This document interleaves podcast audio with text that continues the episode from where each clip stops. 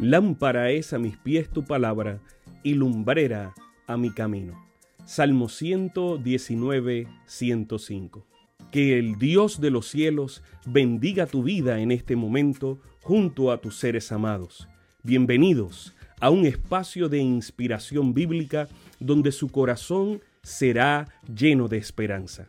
Como un regalo de la Iglesia Adventista del Séptimo Día de King, Texas, compartimos la lectura devocional para adultos correspondiente a este bendecido día. Pablo, reavivado por una pasión. Autor, Pastor Bruno Razo. Que Dios te colme de misericordias en este preciso instante. Oremos. Amante Padre, que en este momento tu palabra trascienda al corazón de quien la escucha, sea sembrada y dé fruto para la vida eterna. En el nombre de Jesús. Amén. Somos nosotros. Palabra fiel y digna de ser recibida por todos. Que Cristo Jesús vino al mundo para salvar a los pecadores, de los cuales yo soy el primero. Pero por eso fui recibido a misericordia, para que Jesucristo mostrase en mí el primero toda su clemencia para ejemplo de los que habrían de creer en Él para vida eterna. Primera de Timoteo 1, 15 y 16. Pablo era la evidencia de que el Evangelio funciona transformando vidas. Él no se cansaba de dar testimonio. Antes había sido blasfemado porque había negado la divinidad de Cristo y había utilizado toda su influencia y sus fuerzas para destruir el Evangelio y la Iglesia, con persecución y muerte.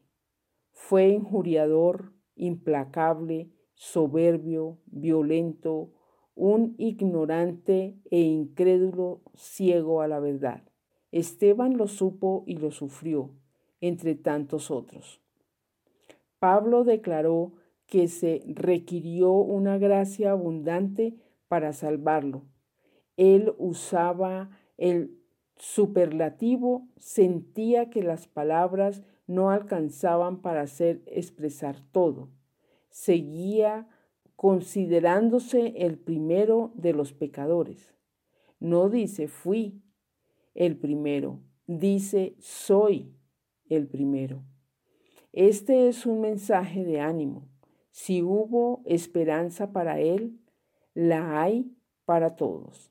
Pablo se transforma de un perseguidor a un predicador, de un asesino a un pastor, de un comisionado para el mal a un misionero para el bien, de un fanático del formalismo en un heraldo del cristianismo. Debemos vivir la misma pasión que vivió Pablo, esa que también sintió la División Sudamericana DSA, con el apoyo de todas las uniones y las instituciones. Sentimos deuda y gratitud por los sacrificados pioneros que un día llegaron a nuestra tierra con el mensaje del evangelismo. Por eso enviamos a lugares desafiantes y sostuvimos por cinco años a 25 misioneros y sus familias. Por motivos obvios, guardamos sus nombres, pero agradecemos a Dios por haber sido colocados en las manos del Señor para cumplir la misión. Hay historias de milagros y de luchas. Un matrimonio perdió a su segundo hijo a los diez días de vida. Fue una lucha sepultarlo, porque ningún cristiano podía ser recibido en aquellas tierras. Otros tuvieron que aprender idiomas, culturas, comidas, amistades diferentes. Muchas conquistas ya ocurrieron en muchos lugares son vidas transformadas e incorporadas al reino de Dios. ¿Qué mueve a alguien a salir de su zona de comodidad e ir a zonas desconocidas, necesitadas y desprovistas del Evangelio?